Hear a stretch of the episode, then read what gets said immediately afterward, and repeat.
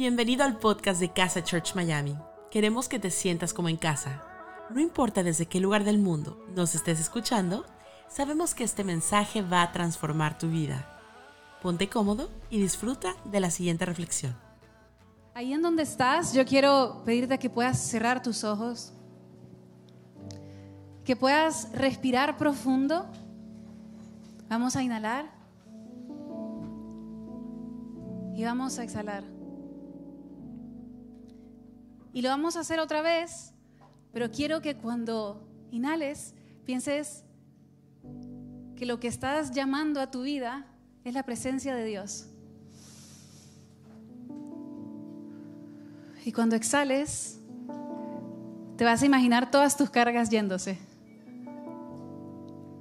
Lo vamos a hacer una vez más. Respira profundo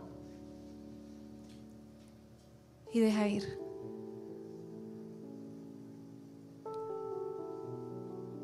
Gracias Dios, porque tú eres suficiente para mí. Quiero que lo repitas. Gracias Dios, porque tú eres suficiente para mí. Otra vez. Gracias Dios, porque tú eres suficiente para mí.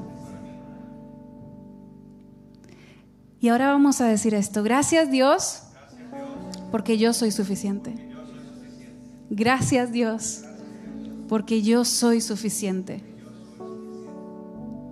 Mi Dios, quiero pedirte que de corazón nosotros creamos estas palabras.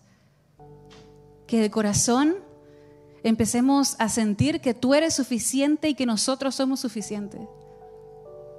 Te amamos, mi Dios. Háblanos tenemos nuestro oído abierto para escucharte, nuestro oído atento para escuchar de ti. Mi Dios, quiero pedirte por todas las personas que nos están viendo online, quiero pedirte por todas las personas que están aquí presencial, que podamos sentir una presencia inigualable tuya. Gracias, porque sabemos que estás en este lugar. Amén y amén. Bienvenido a casa, bienvenido a este miércoles tan especial. Si estás aquí en el estudio, quiero invitarte a que puedas tomar asiento. Y si estás online, pues también puedes tomar asiento, si, si estás de pie. Bienvenido a casa, mi nombre es Marcela y junto con mi esposo Ezequiel pastoreamos esta preciosa iglesia, junto con una cantidad increíble de líderes que hacen que todo lo que nosotros hagamos sea posible. Y quiero remarcar a los anfitriones que están con casa online en el chat en este momento.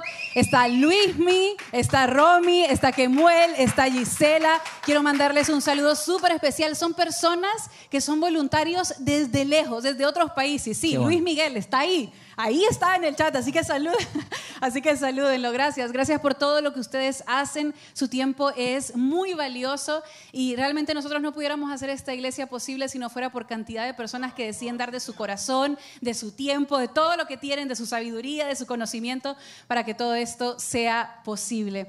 Hoy es una noche súper, súper especial porque voy a estar haciendo una oración guiada junto con dos personas maravillosas, así que les quiero pedir que le den un fuerte aplauso a mi esposo y a Lili. Con look nuevo y todo. Eh, hoy es una noche definitivamente muy especial. Le voy a pedir al equipo de producción si me pueden exactamente. Muchas gracias.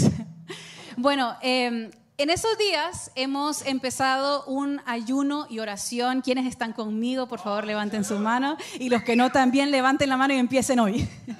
Eh, así que bueno, hoy estamos en nuestro tercer día de ayuno y oración y hemos estado ayunando, hemos estado separando un tiempo para encontrarnos con Dios. Realmente para mí fue muy especial escuchar la prédica del día domingo de Ezequiel, en donde él decía que en esta ocasión nosotros no íbamos a venir a este ayuno con, con una lista de pedidos. Entonces yo agarré mi lista de pedidos y la doblé y la guardé. y la guardé. Eh, y dije, no, no, mi intención es encontrarme contigo. Y qué lindo porque sinceramente si tengo que abrir mi corazón siempre he hecho un ayuno con algún motivo de oración en mente, ¿no? Y esta vez lo cambió todo, ¿no? Porque simplemente lo que busco es poder encontrarme con Dios y es eso lo que te invito, a que te encuentres con Dios, a que en tus mañanas simplemente busques escuchar su voz, estar en su presencia, leer su palabra. Y qué hermoso es eso. Y hoy vamos a hacer una oración guiada que si tú lo sabes, en nuestra aplicación nosotros tenemos oraciones guiadas todas las mañanas para que tú la puedas escuchar mientras estás haciendo este ayuno. Entonces lo que decidimos hacer en este servicio, en esta experiencia, es hacer una oración guiada juntos y vamos a estar hablando de una historia súper particular. Así que quiero invitarte a que prestes mucha atención, que puedas disfrutar de, todo lo que vamos a hablar hoy. Y vamos a estar hablando de una, de una historia que está en el libro de Daniel, en el capítulo 3. Espérenme, aquí abro mi iPad, perfecto. En el libro de Daniel, en el capítulo 3. Es una historia bastante particular y, muy conocida, pero quiero darte un poquito de contexto antes de que empecemos esta oración guiada. Sabes que en el imperio de Babilonia pasaba mucho que usaban a israelitas, personas de distinta tierra, las usaban para, para hacer los trabajos de ese lugar. Generalmente escogían a personas muy inteligentes, con mucha sabiduría, y los ponían a cargos muy importantes. Entonces, en ese momento, en el imperio de Babilonia, el rey que reinaba ese lugar se llamaba Nabucodonosor. Es un poquito complicado, le vamos a decir Nabu. No le pongan así a su hijo, por favor. Eh, así que bueno, así se llamaba ese rey. Y este rey se, fija particularmente en cuatro muchachos que llegan a, su, a su imperio y él se fija que ellos eran distintos, que eran inteligentes, que eran sabios, que tenían un toque de Dios particular. Ahora, quiero hacer un paréntesis porque nosotros vamos a hablar de Daniel capítulo 3, pero en, Daniel capítulo 1 hay algo que pasa que necesito decirlo ahora que estoy aquí con mi esposo, y es que estos tres muchachos, bueno, los cuatro, ellos deciden comer vegetales y deciden tomar agua y le piden al rey que no los haga parte de un banquete. ¿Ves cómo el vegetarianismo es algo... Decían que cuando...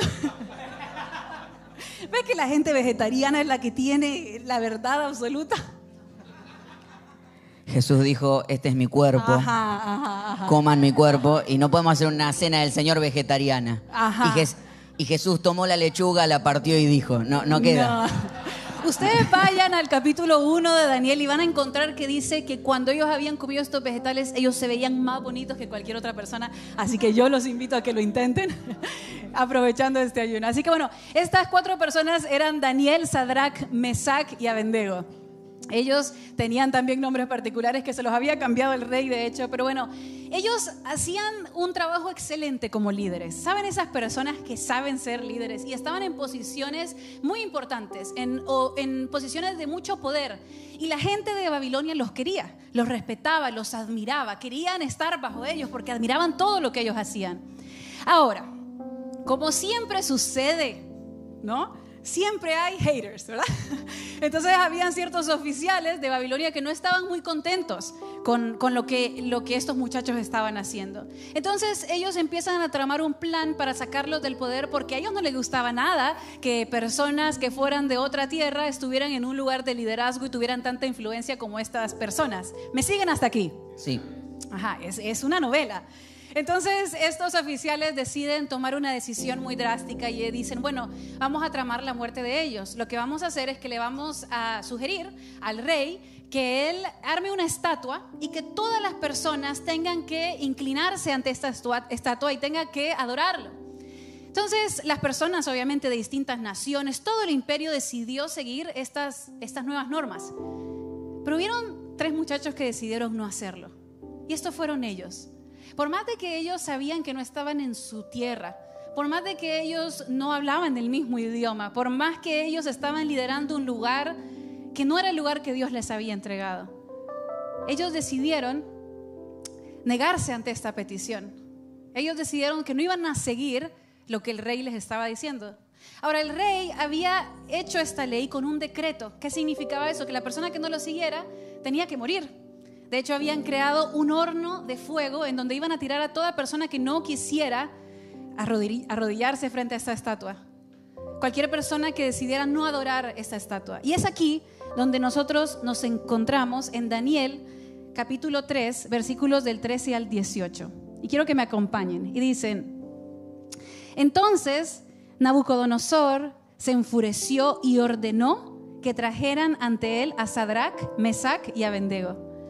Cuando los trajeron, Nabucodonosor les, les preguntó, ¿es cierto, Sadrach, Mesach y Abednego, que ustedes se rehusan a servir a mis dioses y a rendir culto a la estatua de oro que he levantado?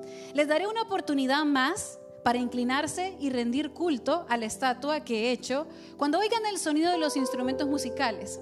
Sin embargo, si se niegan, serán inmediatamente arrojados al horno ardiente. Y entonces, ¿qué Dios podrá rescatarlos de mi poder? Y escuchen lo que les contesta Sadrach, Mesach y Abednego. Ellos contestan, oh Nabucodonosor, no necesitamos defendernos delante de usted. Si nos arrojan al horno ardiente, al Dios a quien servimos es capaz de salvarnos. Él nos rescatará de su poder, su majestad.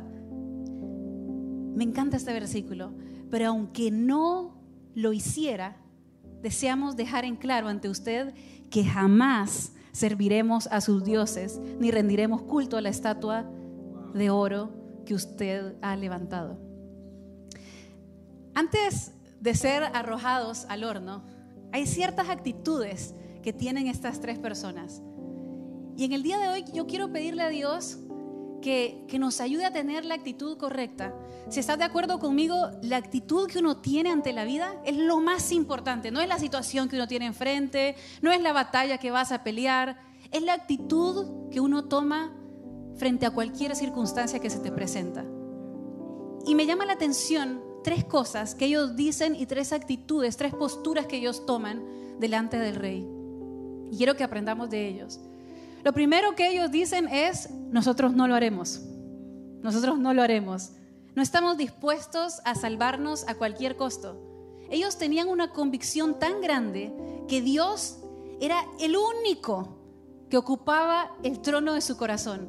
Ellos tenían una convicción tan particular que no estaban dispuestos ni siquiera a, morir. Estaban dispuestos, perdón, a morir si era necesario, pero no estaban dispuestos a negar esa convicción que ellos tenían. Sabes, cuando nosotros eh, caminamos en el camino de la fe, ¿verdad? Cuando nosotros empezamos el camino de la fe, pensamos que a veces todo va a ser color de rosa. Pero yo te quiero contar que van a haber momentos en que vas a estar a punto de entrar a ese horno y que vas a decidir qué actitud vas a tomar. Vas a decidir que no vas a ser como los demás. Vas a decidir que hay cosas que para ti ya no aplican. Hay cosas a las que ahora le vas a tener que decir que no. No estamos dispuestos a hacer esto. Y me pregunto cuántas cosas en tu vida vas a tener que tomar esa actitud de decirle, a esto no, yo no estoy dispuesto a hacer esto. Porque esto no fue a lo que Dios me llamó. Y porque yo lo pongo a Él en primer lugar. Lo segundo que ellos dijeron, la segunda actitud es, no necesito defenderme. No necesito defenderme delante de ti. Me encanta porque ellos no se refugiaban en sus habilidades, no se refugiaban en lo que ellos podían hacer, no se refugiaban en su sabiduría o su conocimiento. Ellos lo que decían era, mi fuerza viene de Él, yo no necesito darte explicaciones. No era necesario. Y me pregunto a cuántas cosas tú le vas a tener que decir antes de entrar a esas llamas, no necesito defenderme, porque yo sé que mi fuerza viene de Dios. No es en mi sabiduría, no es en mi conocimiento, no es en lo que yo sé hacer. No necesito defenderme. Mi fuerza viene de Él. Y la última actitud que ellos tenían es, aunque no lo hiciera. Mi fe, yo quiero tener esa fe, aunque no lo haga. Aunque Él no cumpla lo que, lo que yo quiero que Él cumpla, aunque Él no salve mi vida, era lo que ellos les decían. Él sigue siendo Dios para mí. Y sabes, muchas veces nosotros le pedimos a Dios que nos dé esta fe, pero nos toca a nosotros trabajar en esa fe una y otra vez. De vuelta, en este camino vas a encontrar en muchas ocasiones momentos en los que no se va a cumplir tu voluntad. Esto no te estoy diciendo que lo peor está por venir. No, lo mejor está por venir para tu vida porque lo mejor es Él. Porque lo mejor es encontrarte con Él. Y aunque Él no cumpla lo que tú le estás pidiendo, Él sigue siendo Dios. Aunque Él no lo haga, Él sigue siendo mi Dios. Y yo no sé cómo se llama ¿Cómo se llaman tus llamas? No sé si es una situación en tu trabajo, no sé si es un problema con alguna relación, no sé si es un tema de salud, no sé si es un tema financiero, no sé cómo se llaman esas llamas. Pero yo te aseguro que si nosotros tenemos algo parecido a la actitud que ellos tenían, te aseguro que salimos de ese lugar vivos. Sabes, cuando estás a punto de enfrentar un tiempo de batalla, un tiempo de fuego, yo quiero invitarte a que te tomes 10 segundos y que le pidas a Dios, dame de tu sabiduría. Yo no lo sé todo. Dame de tu conocimiento. Yo no lo sé todo. No hay nada más sanador que una persona que diga, yo no solamente dependo de mí mismo, yo dependo de Dios. Así que hoy quiero orar por ti, pero antes de orar, yo quiero que tú le hables a Dios. Quiero que le pidas tener la actitud correcta en esta vida. Y voy a darte este espacio para que le puedas hablar a Él. Ábrele tu corazón en este momento.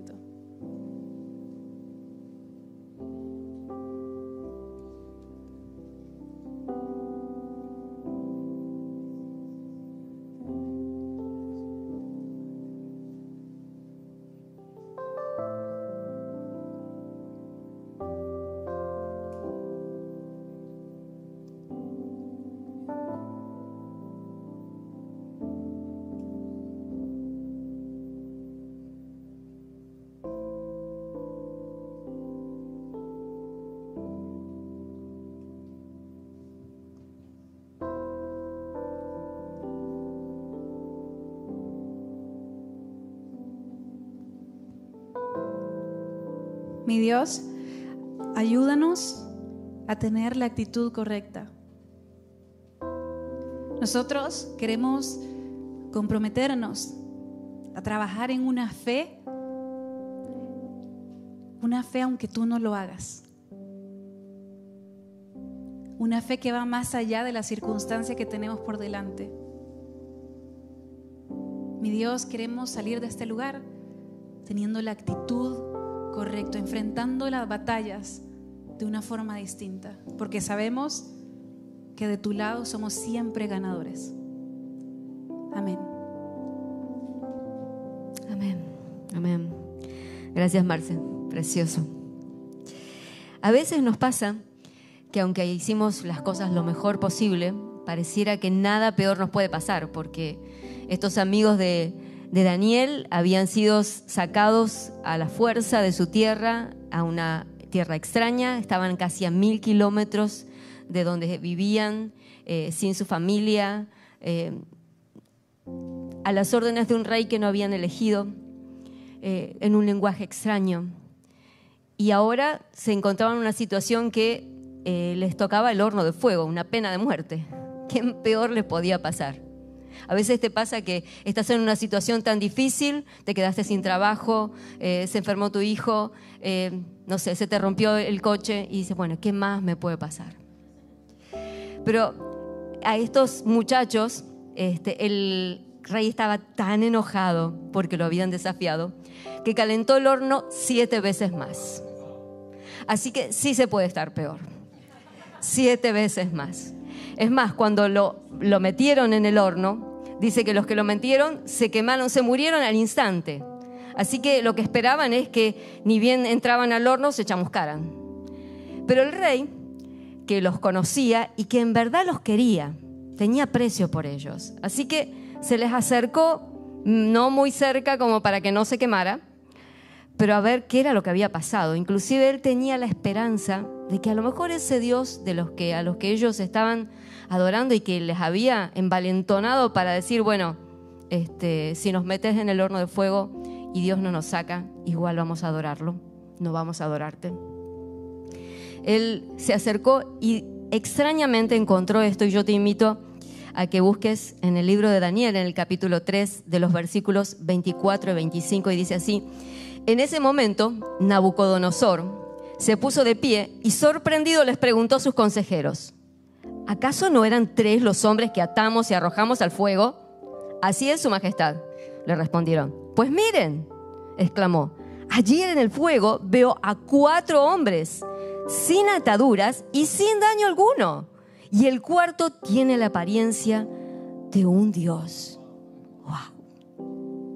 Ellos no sabían qué iban a pasar. Ellos entraron al horno de fuego y dijeron, bueno, esta es mi parte. Y entraron atados. Pero extrañamente estos cuatro personajes estaban caminando, paseando como si estuvieran en la playa. Disfrutando. Hace un poquito de calor. Sí, pero está, está rico, está lindo. Se decían uno al otro, ¿no? Y entonces el rey los vio y dice la Biblia que a uno de ellos, al cuarto, porque habían tirado tres, ¿qué pasó? ¿Cómo hay un cuarto? Dice que tenía la cara de un hijo de Dios. Algunos teólogos dicen que tenía la cara del campeón. Y otros teólogos dicen que era Jesús mismo. Jesús preencarnado allí, en el medio del horno de fuego con estos tres amigos. Quiero decirte que no importa si el horno se pone siete veces más caliente. Dios va a estar allí contigo. Y Dios va a estar no como un testigo mudo, como un testigo que no hace nada. Yo te quiero invitar a que leamos otro pasaje que me encanta, que está en Isaías 43, 2, y que dice, cuando pases por las aguas, yo estaré contigo. Y si por los ríos, no te anegarán. Cuando pases por el fuego, no te quemarás, ni la llama arderá en ti. Dos cosas seguras que veo de este pasaje. Primero, que no dice que la, si vienen las dificultades, dice cuando pases. O sea, esta es la parte que a lo mejor no nos gusta, pero vamos a tener dificultades en esta vida. Pero dice allí enseguida otra cosa que es segura, que Él va a estar allí. Y dice, si hay agua, no te van a negar. Y si hay fuego, no te vas a quemar. No es un Dios inactivo, no es un Dios que está en otra, está contigo. Me acuerdo que hay un profeta, otro profeta que es el profeta Elías, que dice que en un momento todo estaba muy depresivo y estaba metido en una cueva. Y Dios le dice, ¿qué haces aquí, Elías? No le dice, ¿qué haces allí? Le dice, ¿qué haces aquí? Así que él estaba en medio de la depresión en esa cueva con Elías. Él estaba allí. Así que cuando crees que estás solo, porque a veces en las situaciones tan difíciles uno se siente solo. Uno siente hasta el ruido de sus pasos, el, el eco de su voz mientras ora y dice, ¿será que Dios me está escuchando? ¿Será que Dios está conmigo? Pero Dios está allí en cualquiera sea la situación. No es verlo, yo no sé si estos amigos lo veían a ese, a ese otro que el rey lo estaba mirando, pero ellos sí estaban viviendo el proceso y se estaban viviendo, estaban en el horno, pero no se sentían como estar en el horno. A veces no lo vemos al Señor, a veces nos sentimos solos, pero yo te invito que en este tiempo no solamente lo veas con tu mente, sino con tu corazón. Uno sabe que Dios está, pero a veces uno sabe que sabe, porque uno lo vive. Dice, bueno, Señor, tú estás aquí. Tú estás aquí. Yo lo percibo con todo mi ser, con cada uno de mis, de mis sentidos. Percibo que tú estás aquí. ¿Sabes? Hoy le decía a mi hijo Ezequiel hace un ratito, hace 18 años que nos subíamos al avión para venir a Miami. Y no es casualidad que Dios me esté haciendo hablar de esto, porque Dios me decía, esto es lo que tienes que hacer. Hablarle que yo estoy en todas las situaciones, aun cuando el horno se ponga siete veces más caliente. Yo estoy ahí, yo estoy ahí para, para ayudarles. Si hay, si hay un río que te anega, bueno, Dios te va a levantar y no te va a hacer que te ahogues. A veces las situaciones hacen que uno no pueda ni respirar. Y si sienten que el horno se calentó tanto que sientes que te quema, diles que no se van a quemar, que no se van a quemar. Yo quiero leerte una poesía que escribió un cristiano, que es un cristiano anónimo, no sabemos, pero que es una poesía que seguramente la hayas leído en algún momento. Y yo te invito a que cierres tus ojos y que la hagas tuyo, que hagas esta poesía tuya como si la hubieras escrito tú. Así que permíteme leértela. Una noche tuve un sueño. Soñé que estaba caminando por la playa con el Señor. Y a través del cielo pasaban escenas de mi vida. Por cada escena que pasaba percibí que quedaban dos pares de pisadas en la arena. Unas eran las mías y las otras del Señor. Cuando la última escena pasó delante nuestro, miré hacia atrás, hacia las pisadas en la arena y noté que muchas veces en el camino de mi vida quedaban solo un par de pisadas en la arena. Noté también que eso sucedía en los momentos más difíciles de mi vida. Eso realmente me perturbó, y pregunté entonces al Señor, Señor, tú me dijiste cuando resolví seguirte que andarías conmigo a lo largo del camino, pero durante los peores momentos de mi vida había en la arena solo un par de pisadas. No comprendo por qué tú me dejaste en las horas en que yo más te necesitaba. Entonces, él, clavando en mí su mirada infinita, me contestó, mi querido hijo, mi querida hija, yo te he amado y jamás te abandonaría en los momentos más difíciles. Cuando viste en la arena solo un par de pisadas, fue allí donde te cargué en mis brazos. Dios siempre está contigo. Dios te carga en los momentos difíciles. Siempre está contigo.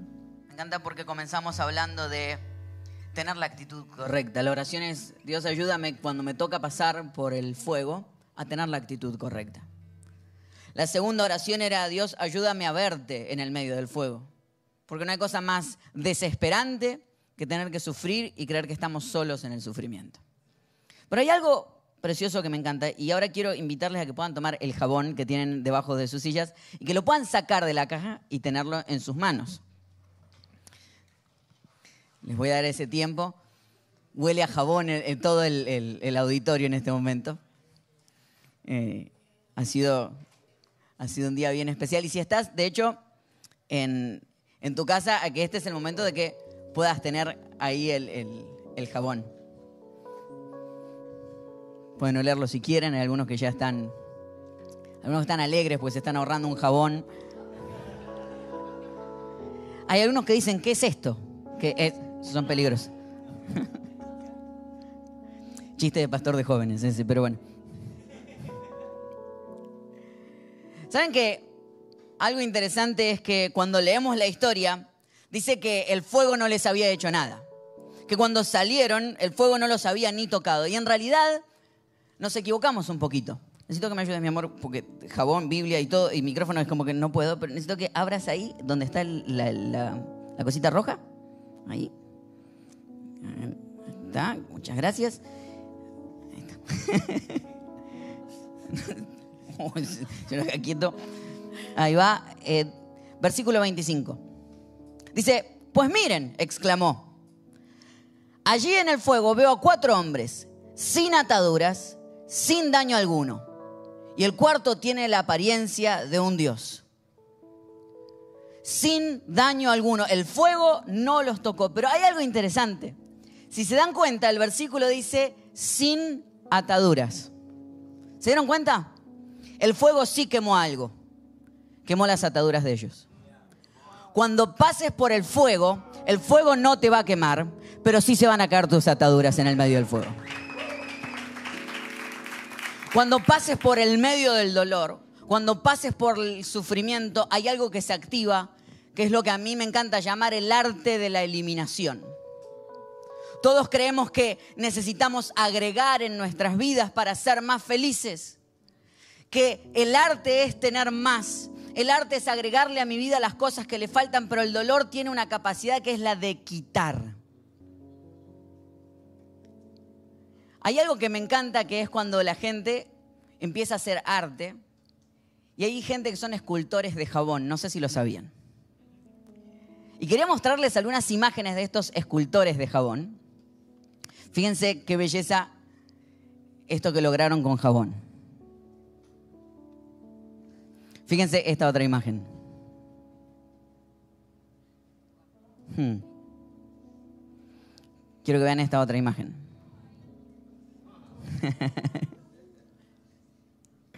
Miren esta última imagen. Oh. Eso que ves en las fotos está en tu mano. El arte está en tu mano. Lo que pasa es que en tu mano no se le ha sustraído lo necesario para que el arte aparezca. La belleza en cada una de nuestras vidas no aparece cuando no pasamos por el dolor, sino cuando el dolor se lleva aquellas cosas que no son necesarias y se activa lo que se llama el arte de la eliminación. Cuando ellos pasaron por el fuego, llegaron del otro lado y no eran los mismos. Hay ataduras que ya no tenían. Y yo hoy quiero desafiarte a que la oración sea, mi Dios, lo que quieras en el medio de la prueba, sacarme y quitarme y llevarte, yo no voy a querer retenerlo. De hecho, hay otro versículo que dice que tenemos que pasar, que el oro pasa por el crisol, que es como un horno de fuego muy fuerte, y se pasa la cantidad de veces suficiente para sacar todas las impurezas. De hecho, hay algunos que entienden que el horno, el horno de fuego, el oro, tiene que entrar tantas veces hasta el punto que aquel que maneja el horno y maneja el oro pueda haber reflejado su rostro en el oro. A veces que Dios necesita pasarnos por el fuego hasta el punto que Él pueda haber reflejado su rostro en nosotros. Y quite de nosotros cosas que nos están sobrando.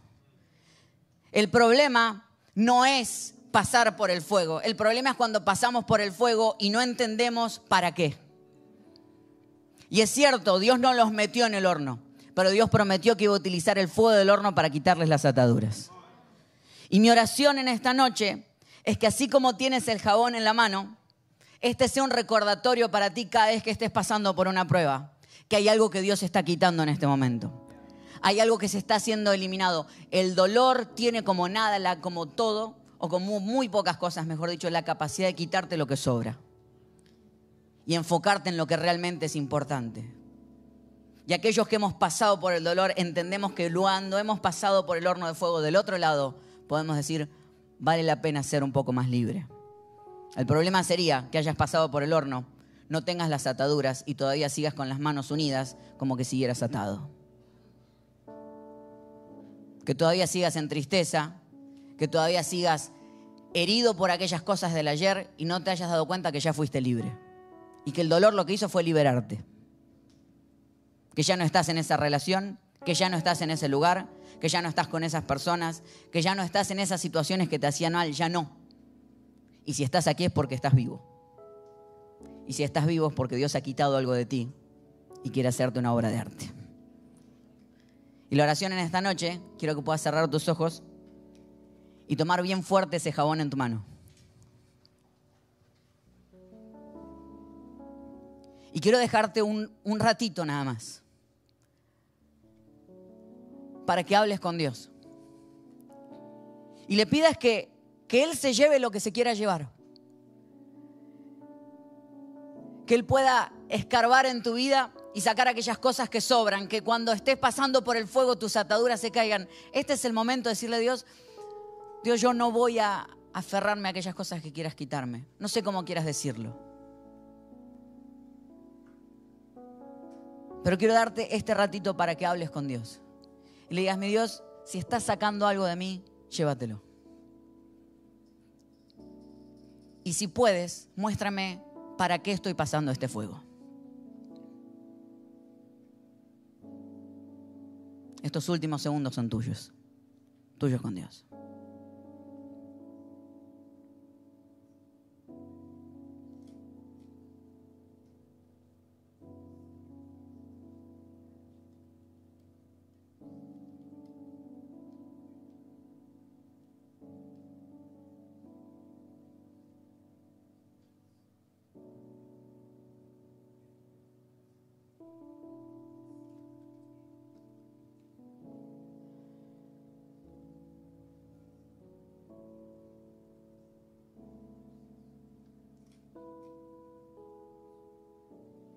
Mi Dios, es mi oración hoy. Que lo que quieras hacer en nosotros lo hagas. Que no pasemos por los hornos de fuego sin que tú hagas que eso nos sirva de alguna manera. Gracias, mi Dios, porque hoy estamos aprendiendo a tener la actitud correcta. Hoy estamos aprendiendo a que tú no nos esperas del otro lado del horno, sino que estás con nosotros en medio de el fuego. Y hoy entendemos, mi Dios, de que el dolor nos quita ataduras, nos hace más sensibles, nos hace más reales, quita lo que sobra. Te pido, mi Dios, de que hoy no seamos personas que estén aferradas aquellas cosas que tienen que irse.